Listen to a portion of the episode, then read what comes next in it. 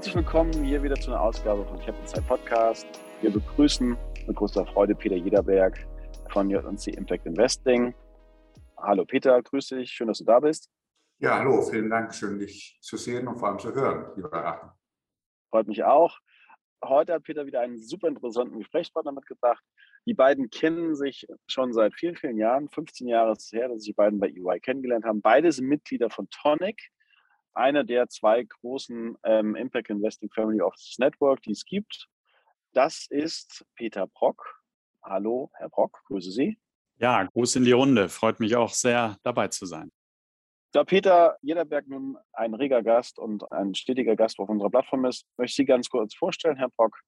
Sie sind, bevor Sie die jetzige Stelle angenommen haben, zu der ich zum Schluss nochmal komme, äh, bei HSBC Trinkhaus zuständig gewesen für Unternehmensverkäufe und Börsengänge, ähm, haben unter anderem begleitet den OnVista-Börsengang. OnVista kennt, glaube ich, jeder, der uns hier zuhört, sind da über eine Person getroffen äh, oder haben eine Person getroffen, die sie sehr inspiriert hat und interessiert hat. Das ist Charlie Kleisner von Tonic, von dem Netzwerk, von dem wir eben gesprochen haben, sind dann zu EY gegangen, haben da Family Office, waren da Leiter Family Office Services bei EY über viele, viele Jahre und sind nun bei 4L Capital, ich sag mal 4L Capital, in dem englischen Jargon bleiben, ähm, Managing Director, ein Multi- und Single-Family Office, das sich auf Impact Vermögensverwaltung spezialisiert hat, was natürlich mega spannend ist, Herr Brock. Ja, ähm, genau. Ich, das ist die 4L Impact Family sozusagen, die sich voll um Impact Investing kümmert. Ja. Super. Und damit sind wir ja mitten im Thema. Wie man weiß, Peter Jederberg ist ja Impact Investing. Also wir haben ja auch in den, im letzten Podcast schon intensiv darüber gesprochen. Von daher die Frage äh, Vermögensverwaltung, Impact Vermögensverwaltung. Vielleicht können Sie aus Ihrer heutigen Sicht einfach mal ein paar Details liefern, äh, wie Impact Vermögensverwaltung sich abgrenzt von den Vermögensverwaltungen, die man sonst so kennt.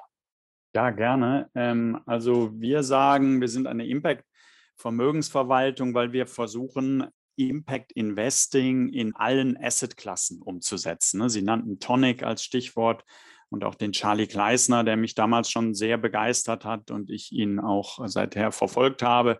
Er ist heute auch Senior Advisor der 4L Capital AG. Ähm, Impact Investing, also in allen Assetklassen, heißt also sowohl im liquiden Bereich, in Aktien äh, und Anleihen, als auch im illiquiden Bereich in Private Equity, Direktbeteiligung und Venture-Fonds. Ähm, die 4L äh, Impact Family betreibt sogar auch äh, im Immobilienbereich einzelne Immobilienprojekte, die soziale Themen mit ökologischen äh, Themen verbindet, also nicht nur Solarkollektoren aufs Dach setzt, sondern vielleicht auch alte Menschen ein Altersheim oder ein, Kinderhort entsprechend ähm, verbindet und somit auch soziale, stadtplanerische oder ja, Projekte eben entwickelt. Das klingt sehr interessant. Äh, diese Sozialthemen sind ja darf ich das Thema direkt aufgreifen, weil Sie sind ja da, das ist ein bisschen ausführlicher als die Aktienanleihen äh, gerade geschildert. Deswegen würde ich das aufgreifen und dann zu den anderen Themen kommen. Ähm, gerade dieses Thema Immobilien, äh, Kindergarten, Kita, Sozialverträglichkeit, das steckt ja jetzt mittlerweile auch in vielen Fonds drin, die früher das Thema Impact Investing oder Nachhaltigkeit ja auch gar nicht gehabt haben. Also das war eigentlich ein Investment in sowas. Grenzt sich das nochmal davon ab oder sehen Sie diese Themen als Impact Investing an?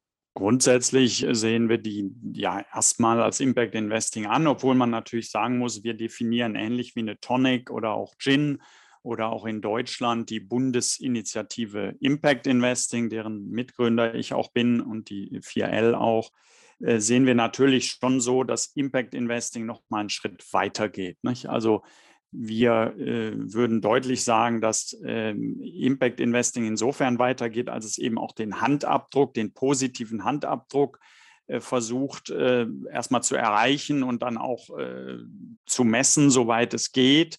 Und eben über äh, reines ESG-Investing, also einem Best-in-Class-Vergleich unterschiedlicher Aktien beispielsweise, hinausgeht und wirklich in der realen Wirtschaft möglichst positive Wirkungen erzielt, entweder ökologisch oder sozial. Also ähm, das würde ich schon sagen, dass Impact Investing schon so die Speerspitze des nachhaltigen äh, Investment ist. Und äh, deshalb kommt das aus der 4L Family auch aus einem Single Family Office heraus.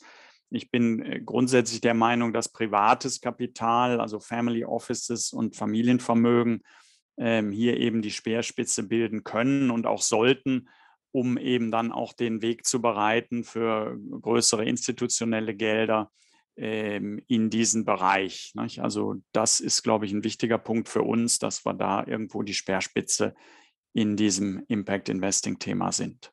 Das kann ich absolut nachvollziehen. Für mich stellt sich immer die Frage, bei Impact heißt ja, ich habe Einfluss. Also in irgendeiner Weise nehme ich ja, das, was ich tue, hat tatsächlich einen direkten Einfluss auf das Zielinvestment. Sie haben jetzt in einem Thema Aktien mit Immobilien genannt. Vielleicht meinen Sie auch REITs in dem Kontext, die mittlerweile auch äh, relativ viel am Markt vorhanden sind. Für mich erschließt sich da noch nicht so ganz äh, bei, äh, bei den Themen wie Aktien, wie sie Einfluss nehmen, wenn sie nicht ein krasses Stimmrecht am Unternehmen haben, sagen, wir wollen gerne, dass das umgesetzt wird. Ist es dann nicht eine Abgrenzung eher, dass Sie sagen, es ist eigentlich eher ESG? Das heißt, ich investiere, wenn ein Unternehmen, wenn ein Investment folgende Kriterien erfüllt und wenn das nicht mehr erfüllt, dann deinvestiere ich wieder. Das ist ja eigentlich mehr ein Tausch von Investment von der, von der Besitzbeteiligung. Oder sagen Sie, ähm, Sie äh, fordern eigentlich bei solchen Investments immer so viel Stimmrecht zu haben, dass Sie tatsächlich auch Einfluss nehmen können in den strategischen Entscheidungen eines Aktienunternehmens? Mhm. Also nicht unerwartet, aber wir sind ja jetzt mittendrin im, im Thema. Ne? Deshalb würde ich noch mal einen kleinen Schritt zurückgehen, ohne es jetzt ausdehnen zu wollen. Die 4L Vision Single Family Office hat über 20 unternehmerische Direktbeteiligungen und auch ein paar Venture Fondsbeteiligung. Und da sind wir in aller Regel minderheitsbeteiligt, manchmal auch mehrheitsbeteiligt und können natürlich diese direkte Stimmrechtsausübung oder die direkte Aktivität am Unternehmen auch über Beiratstätigkeit und sonstige Dinge unmittelbar ausüben. Ne? Äh, wie auch bei den Immobilienprojekten, wenn wir selber eine Quartiersentwicklung beispielsweise begleiten als Investor. Äh, das würde ich mal sagen, ist wahrscheinlich der höchste Impact, den man erreichen kann in diesem privaten und Venture-Umfeld. 100 Prozent. Und da sind wir uns alle klar. Da kommen wir her. So, dann würde ich aber sagen, Impact Investing sehe ich als Vermögensbetreuer von reichen äh, Familien, aber auch von, von äh, kleineren Kapitalien ähm, als wichtige Strategie, ein Vermögen sinnvoll zu managen. Und wie wir alle wissen, äh, Nullzinspolitik und so weiter, zählen Aktien natürlich heute zu einem der wahrscheinlich wichtigsten Assetklassen, die man einfach eingehen muss, um auch vernünftig auf lange Frist ähm, ein Vermögen sinnhaft und auch auf Ertrag zu managen. Und deshalb ist mal meine Grundaussage, der Impact-Investor äh, will natürlich nicht komplett äh, von der ganzen Aktienwelt ausgeschlossen werden als Anlageklasse, sondern er will sich auch da bewegen, was im Übrigen auch Gin und Tonic und die ganzen globalen Institute auch äh, so sagen. So, jetzt muss man sagen, wie kann ich denn den Impact möglichst hoch halten in einem Aktienportfolio beispielsweise? Und da wäre jetzt meine erste Aussage, man muss überhaupt mal, und diese Freiheit nehmen wir uns als Single Family Office auch raus, einen Negativkatalog, den viele haben, aber den muss man auch mal durchsetzen, konsequent, ja. Und wir tun das sehr konsequent, ja.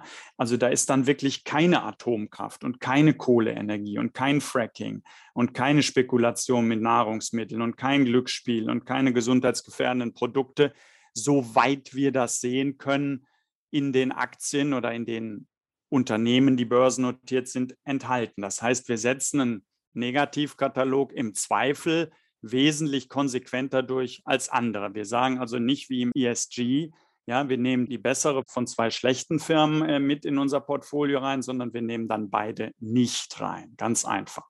Dadurch haben wir eine Aktienstrategie, eine liquide Vermögensstrategie entwickelt, die eben sehr konsequent Negativkatalog umsetzt mit über 20 sehr engen Kriterien.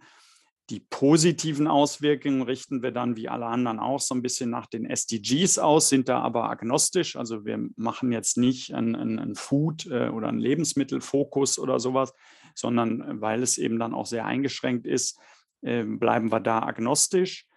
ähm, und setzen das eben sehr konsequent um. Ja? Und wir machen auch beispielsweise, lassen nicht 10 Prozent Atomenergie oder so im Umsatz eines Unternehmens zu, sondern wir sind da sehr streng. Und das lässt mich dann äußern, dass wir eben versuchen, auch im liquiden Aktien-Anleihenbereich eben den höchstmöglichen Impact irgendwo äh, zu erreichen. Und dann bin ich noch gar nicht bei dem Thema Stimmrechtsausübung, ich bin noch gar nicht bei dem Thema Demokratisierung des Zugangs äh, durch Aktien für, für Kleinstinvestoren.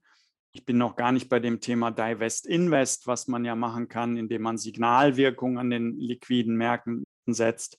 Und das sind dann sogar noch die Punkte, die äh, hinzukommen. Also ich hoffe, diese kurze Hinführung zu dem Thema macht so ein bisschen klar, wie wir das als äh, Family Office sehen. Und diese Investmentstrategie ist dann eben auch über die Impact-Vermögensverwaltung 4L Capital für Externe zugänglich.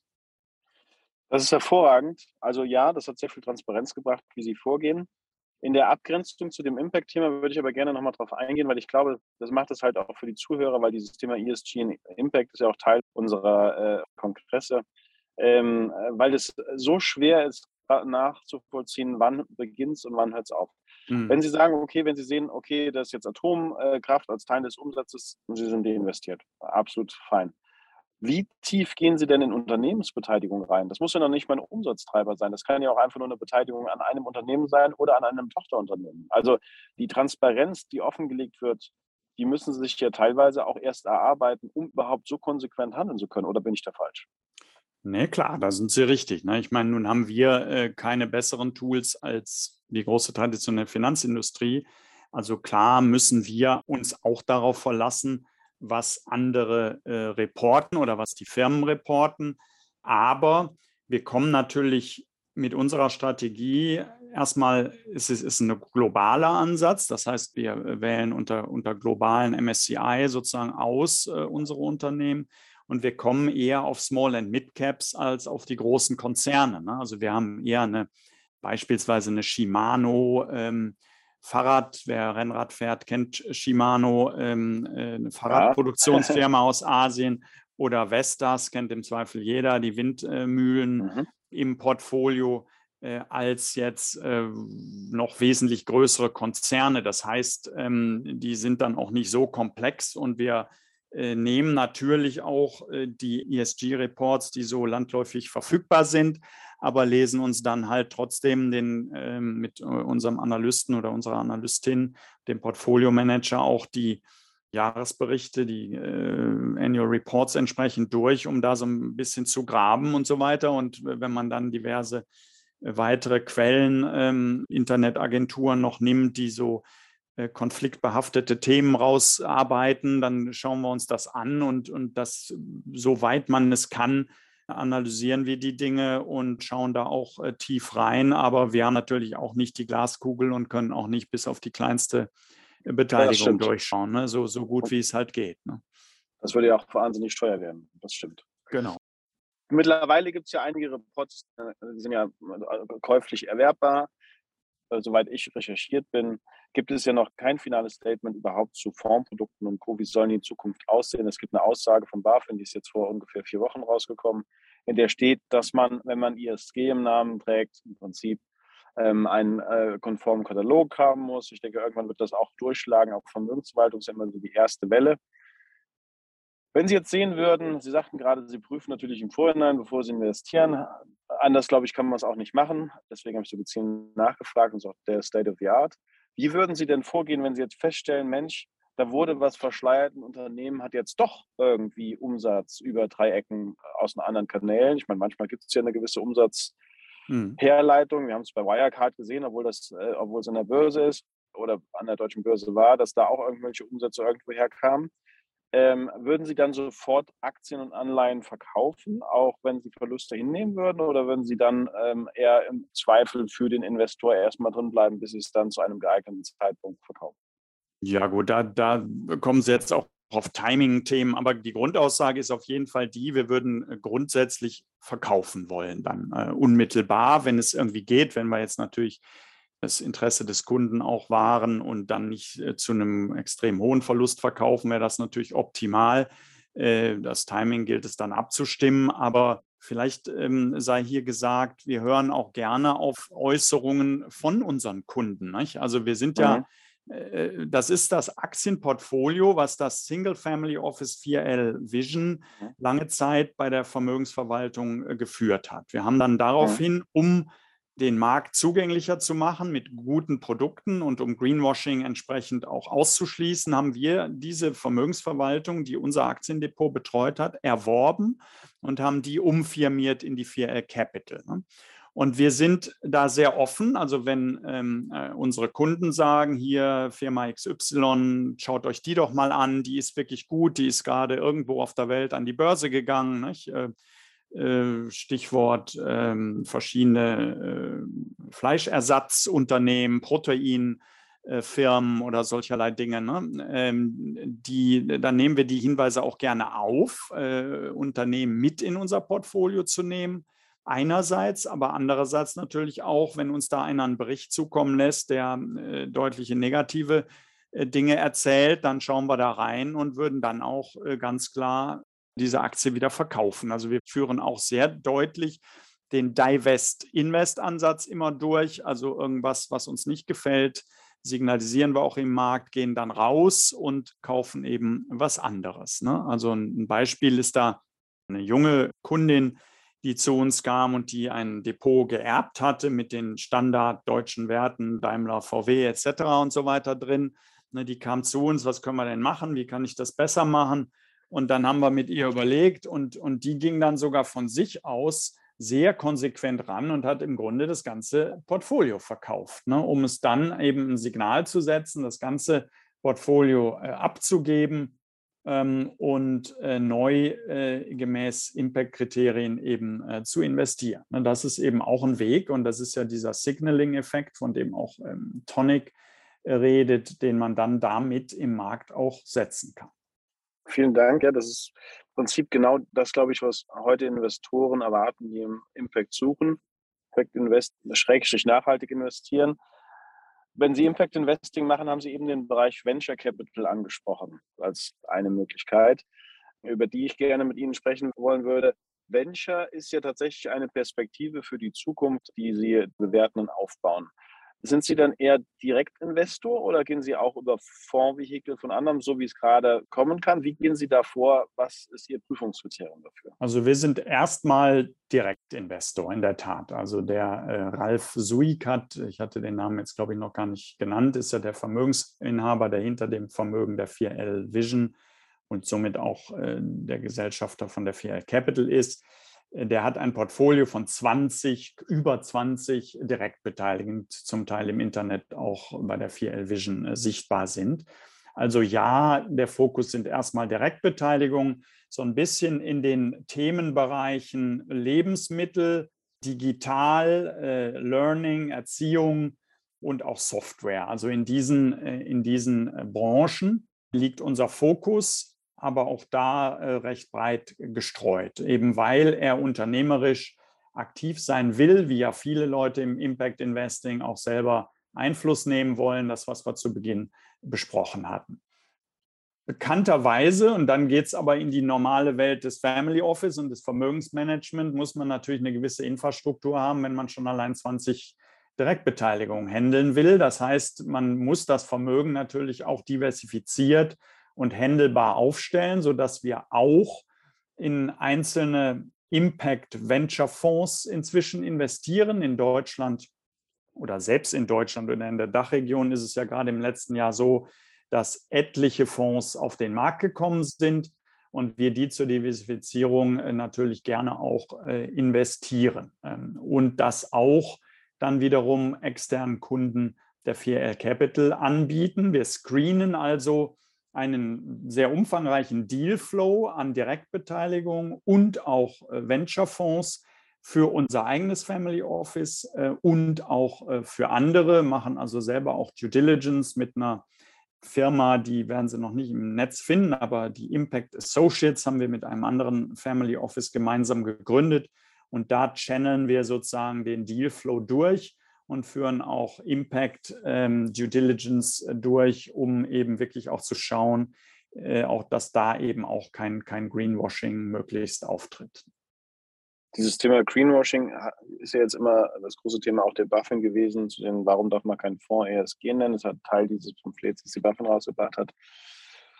Zu den Ventures, klar, Private Equity ist natürlich auch ein Stück weit dann der nächste Schritt. Das heißt, sie beteiligen sich dann auch im Private Equity Unternehmen, glaube ich, haben sie gesagt, zu Beginn, nicht wahr? Ja, muss man jetzt fairerweise sagen, dann deutlich weniger. Also bei, uns sind das dann auch oft kleinere Summen, also unterer dreistelliger Tausenderbereich. Ähm, das Kapital ist irgendwo auch begrenzt. Nicht? Also in richtig große Private Equity äh, mischen wir jetzt eigentlich nicht mit, sondern wir sind dann eher in dem Venture- und Startup-Bereich unterwegs. Mhm.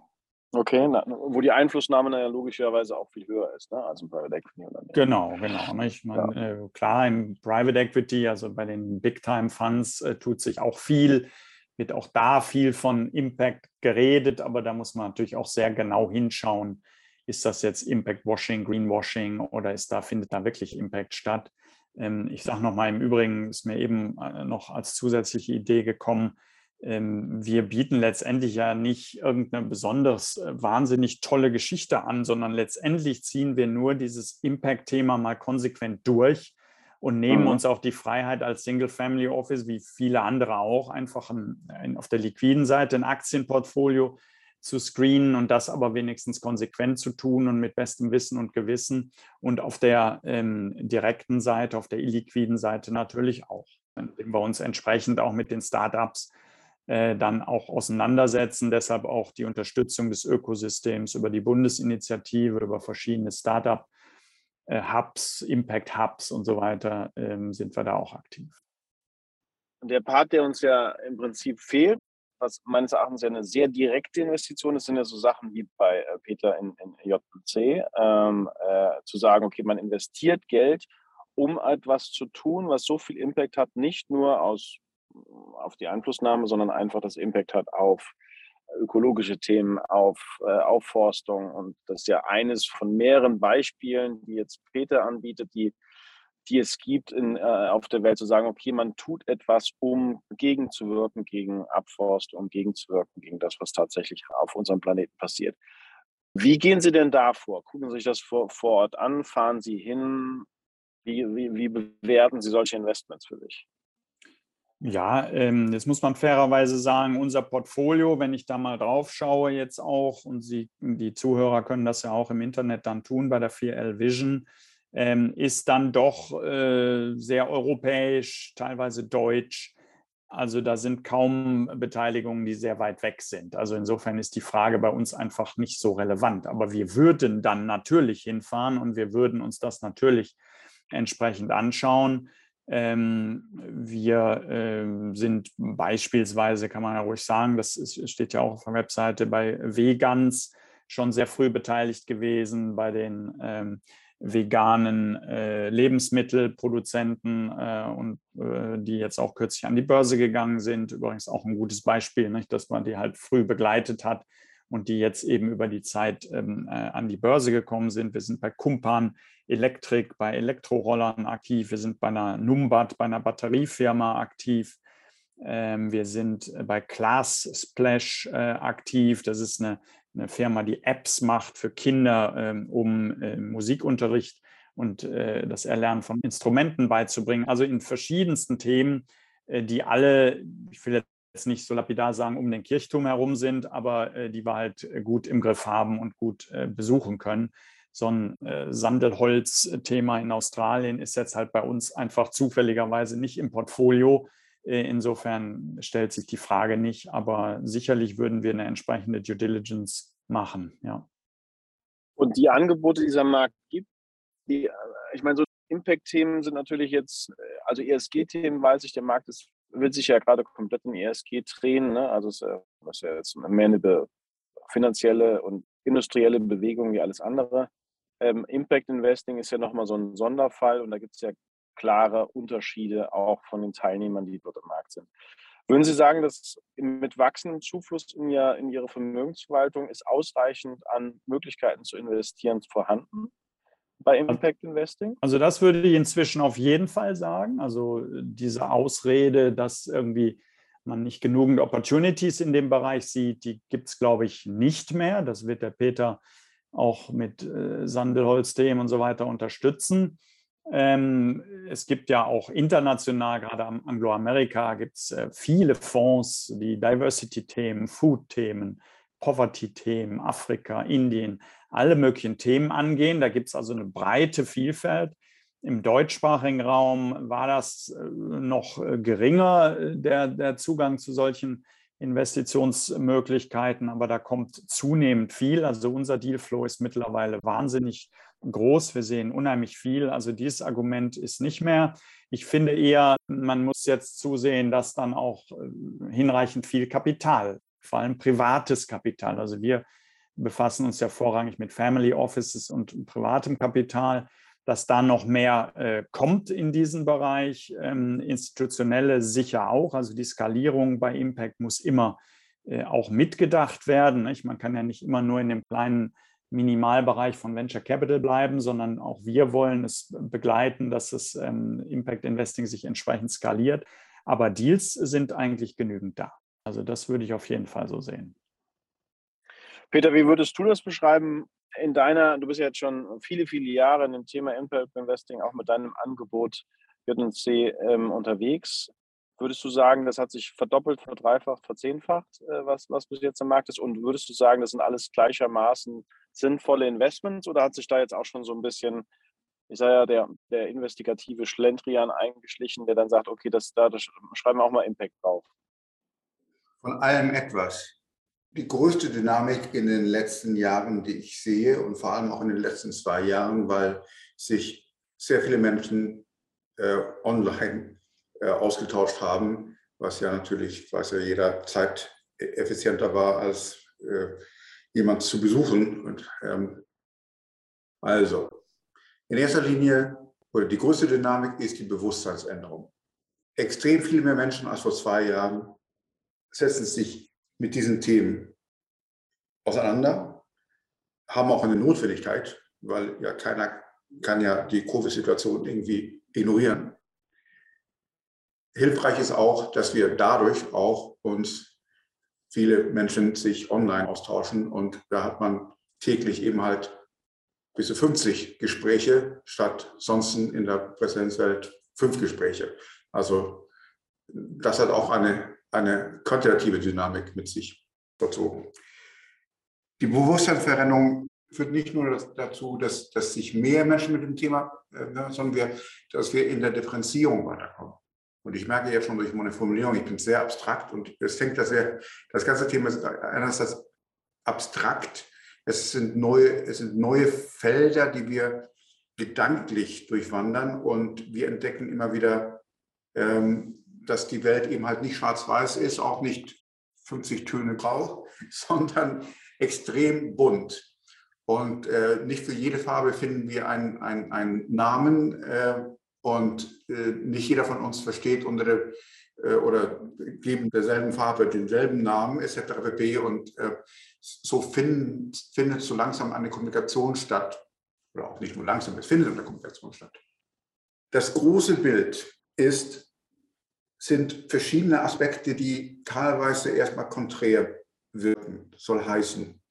Wir haben den Ansatz, dass die Erde, dass die Menschheit dringend Veränderungen brauchen, damit wir nicht in einer Katastrophe oder damit wir einer Katastrophe entgehen. Das ist also, sagen wir mal, Nachhaltigkeit als, als Überschrift.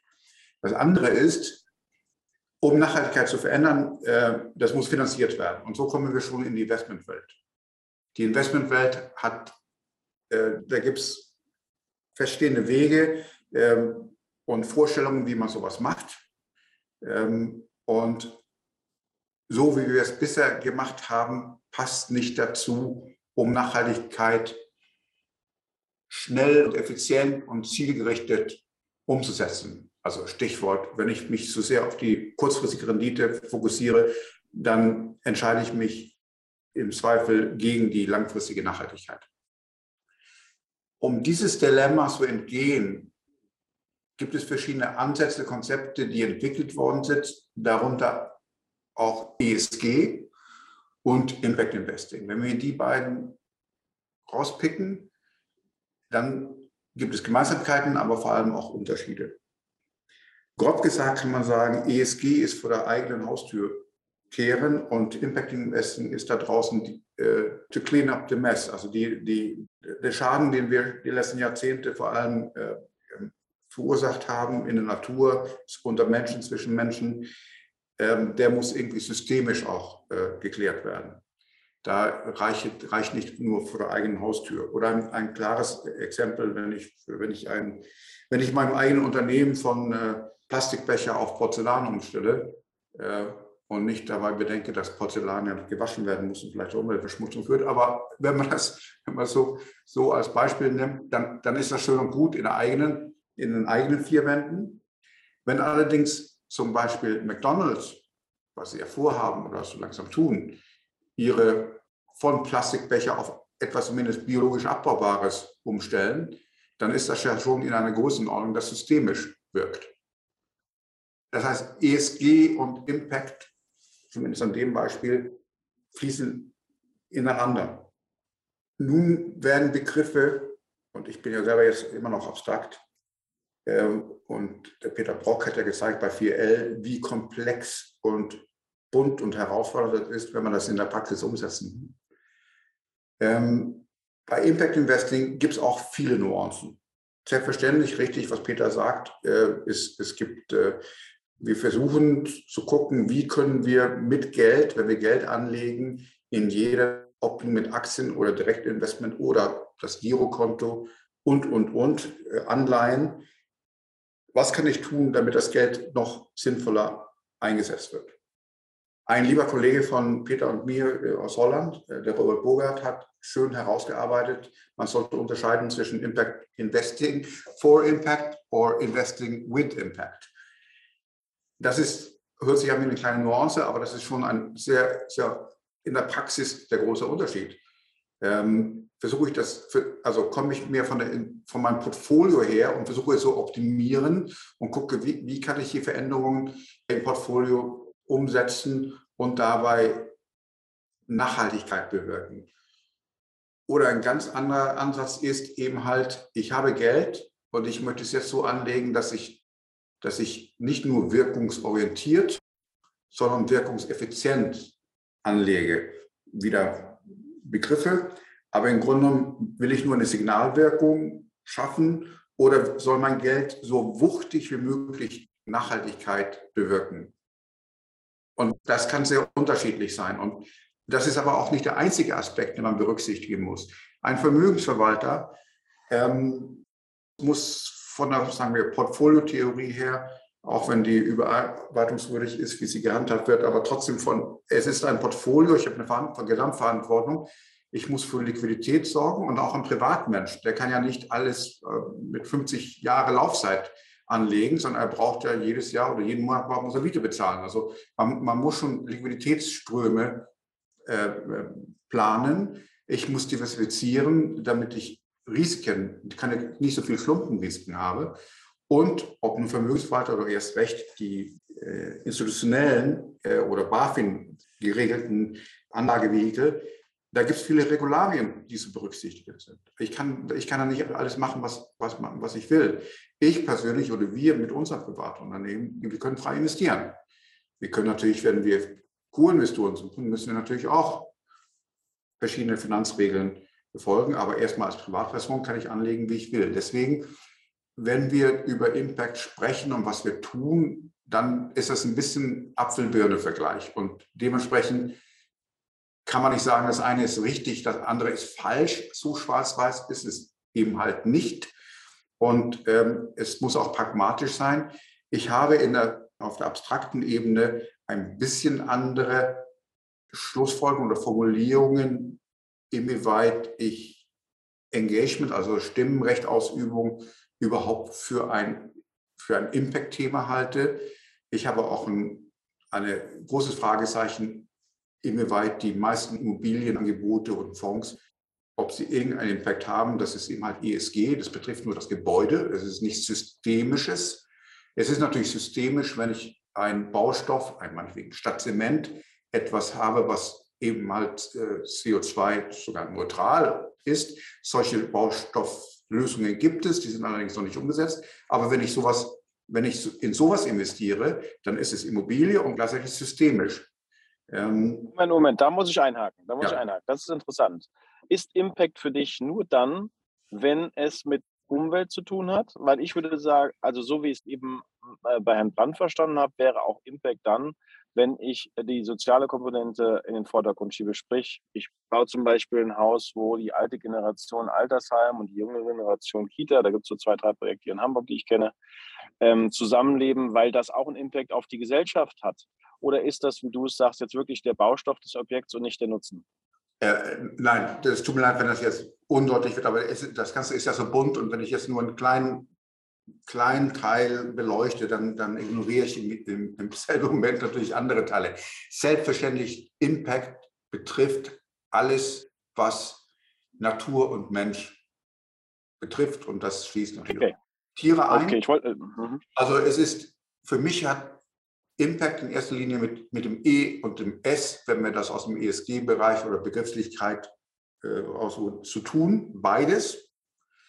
Allerdings, wenn ich eine Kita baue, ja, dann, dann schaffe ich vielleicht eine, eine wirklich eine zusätzliche neue Lösung auf der Welt für ein paar Dutzend Leute. Ja, das ist Impact, aber der ist minimal. Wenn ich einen Weg finde, wie meinetwegen überall in, in der EU auf der ganzen Welt, fünf Millionen Kita-Plätze geschaffen werden durch ein Investment, dann hat das eine ganz andere Wucht.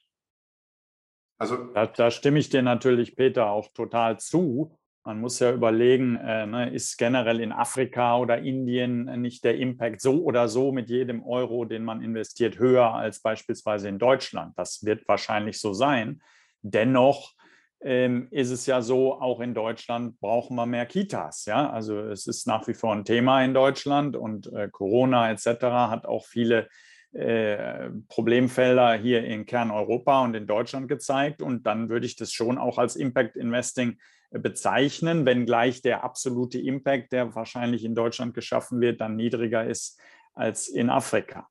Ähm, ich wollte aber eins noch mal gerade auch kurz aufnehmen diese Definitionsthematik, ähm, ähm, Impact Investing, ESG, diese Trennung, Finance First, Impact First, wie immer man das alles unterscheiden mag. Ich bin da mittlerweile so ein bisschen ungeduldig, auch mit äh, deutschen oder deutschsprachigen Investoren, äh, lass uns doch auch ein bisschen den gesunden Menschenverstand mal in den Vordergrund rücken. Ja, äh, wir reden hier über grundsätzlich gute Investments und dann lasse uns doch verdammt nochmal machen, ja, bevor wir einfach nur in der tradierten Finanzbranche verhaftet bleiben und alle immer wieder standardmäßig in dieselben Aktien oder Private Equity Fonds investieren.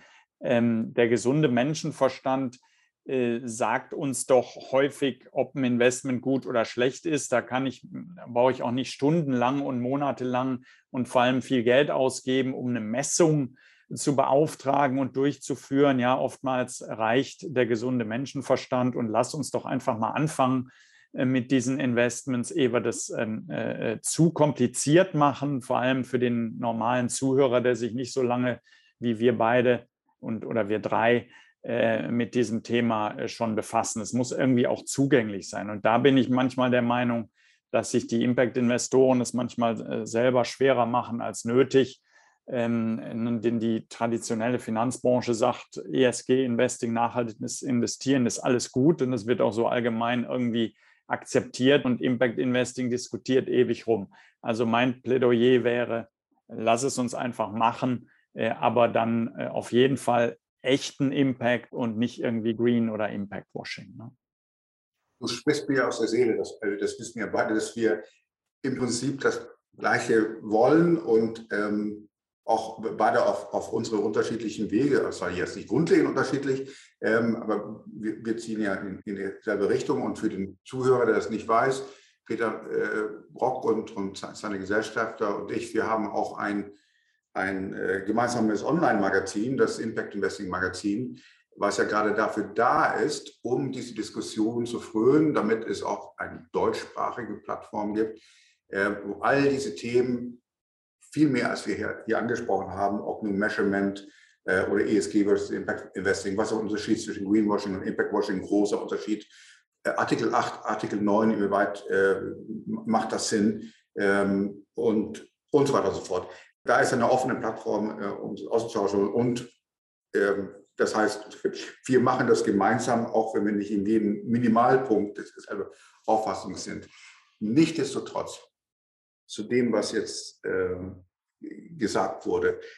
Ja, ich bin vollkommen der Meinung, wir sollen natürlich äh, gesunder Menschenverstand, Anstand etc. pp. Das sind Sachen, die würde auch jeder unterschreiben. Wir wissen aber, dass die Gesellschaft so erstens nicht mehr funktioniert, nicht genügend funktioniert und zweitens äh, von der Aufsicht her, von den Regeln, die in der Finanzindustrie gelten, die verschärft worden sind, absolut nicht mehr funktioniert. Wir müssen ja, wenn wir behaupten, dass ein Finanzprodukt grün ist, ob nun ESG oder Impact, Artikel 8 oder Artikel 9, wir müssen es sozusagen beweisen, wir müssen es berichten, wir müssen es messen. Äh, wo, wo, eben halt, ich vollkommen Peter, so viel Unsinn und überreguliert oder, oder Missverständnis ist. Im Grunde genommen wird es so sein, oder ist es jetzt schon so, derjenige, der das beste Reporting bunt und wortreich äh, äh vorlegen kann, der gilt dann als besonders, als, als, als, best, als das beste äh, Nachhaltigkeitsprodukt. Äh, meine These, ohne das jetzt weit auszuführen, ist ja, dass 95 bis 98 Prozent aller Finanzprodukte, die am Markt sind, die sich nachhaltig nennen, nichts zur Nachhaltigkeit auf der Welt beiträgt, sondern das ist nur eine gute Wette darauf. Börsenwetten, nichts anderes. Ähm, das alles zu unterscheiden und auch die Finanzindustrie zu ändern, das ist die große Herausforderung. Die fängt aber bei Bewusstseinsänderung ein. Das fängt bei der, bei, äh, dass, dass man darüber diskutiert, dass man Begrifflichkeiten äh, klärt und miteinander spricht. Deswegen wird ja auch gerade von Impact-Investoren, die ja die Welt ändern wollen, ähm, entgegen dem die, sagen wir, die Finanzindustrie und das, was als ESG verkauft wird, sie, das ist ja Besitzstandwahrung aus meiner Sicht, nicht nur meiner Sicht. Und das wird die Welt nicht positiv ändern. Die Herausforderung ist ja auch nicht nur SDG bis 2030 zu erfüllen. Und wenn ich in dem Moment, in der Sekunde, wo ich das sage, muss dann auch jeder sagen, schön und gut, da gibt es 17 bunte Icons. Was bedeuten die eigentlich? Äh, auf welche, in welche solche investieren? Und schon durch diese Unterscheidung, dass wir 17 Kästchen haben, äh, wird ja im ersten Moment irgendwie suggeriert, das sind 17 verschiedene Gebiete. Was ist denn wichtiger? Was ist unwichtiger? Also ganz klar, wenn wir, wenn wir hier die Klimakrise nicht, nicht sagen wir, abmildern, dann nützt uns äh, Kita-Plätze nicht. Und, oder wenn Corona nicht in den Griff bekommen, dann nützen uns Schulen nicht. Also da haben wir ganz andere Probleme. Das soll nicht heißen, dass wir, das, dass wir diese Herausforderung mit Kita und Schule etc. in Deutschland ignorieren. Aber die Weltherausforderungen sind ganzheitlich zu betrachten und nicht in kleinen Kästchen und geografisch. Natürlich, Business ist local, Lösungen sind lokal und ich kann als einzelner Investor, ob ein Vermögensverwalter oder eben halt wir hier als unternehmischer Investor, die sich höchstens vier, fünf Projekte widmen können, wir können, wir können nicht überall sein. Wir können nur wählen und eine Entscheidung treffen, in welchem Projekt oder in welchem Investment beteilige ich mich, denn ich übernehme nicht, das ist nicht nur einmal auf den Knopf zu drücken und jetzt ist die Wette gesetzt. So sind ja weder Peter Bock und, und, und wir Vision und andere Impact-Investoren und wir erst recht nicht äh, unterwegs, sondern wir übernehmen Verantwortung. Wir sind ja, wir begleiten das ja Ganze. Wir müssen das ja mit Zeit und Personalressourcen begleiten und deswegen ist es eine Entscheidung wie eine kleine Ehe. Also wir entscheiden uns für einen Partner und da entscheidet man sich verdammt nochmal für etwas, was hinter dem man steht und mit dem man äh, länger zusammen sein möchte. Das halte ich für eines der besten Schlusswörter hierfür. Unsere Zeit geht zu Ende oder ist zu Ende auf jeden Fall. Ich nehme daraus mit, dass es nicht nur einen Weg gibt, sondern es gibt viele Wege, die dahin führen, dass man zu einem nachhaltigen Investment kommt, nachhaltigen Ziel kommt. Und freue mich auch immer wieder über die Diskussionen darüber, denn sie zeigen, dass sich viele Menschen ganz unterschiedliche Gedanken darüber machen und nicht vorgedachte Themen da in den Raum gestellt werden. Von daher vielen, vielen Dank. Zum einen an Peter Brock von 4L Visions. Vielen Dank, Herr Brock. Gerne, auf jeden Fall. Freut mich immer wieder, das Thema zu verbreitern und mehr Kapital ins Impact Investing reinzubekommen. Ja. Vielen Dank und vielen Dank an Peter Jederberg von Jederberg und C Impact Investing. Vielen Dank, Peter, für deine Zeit und hoffentlich auf bald. Danke, ja.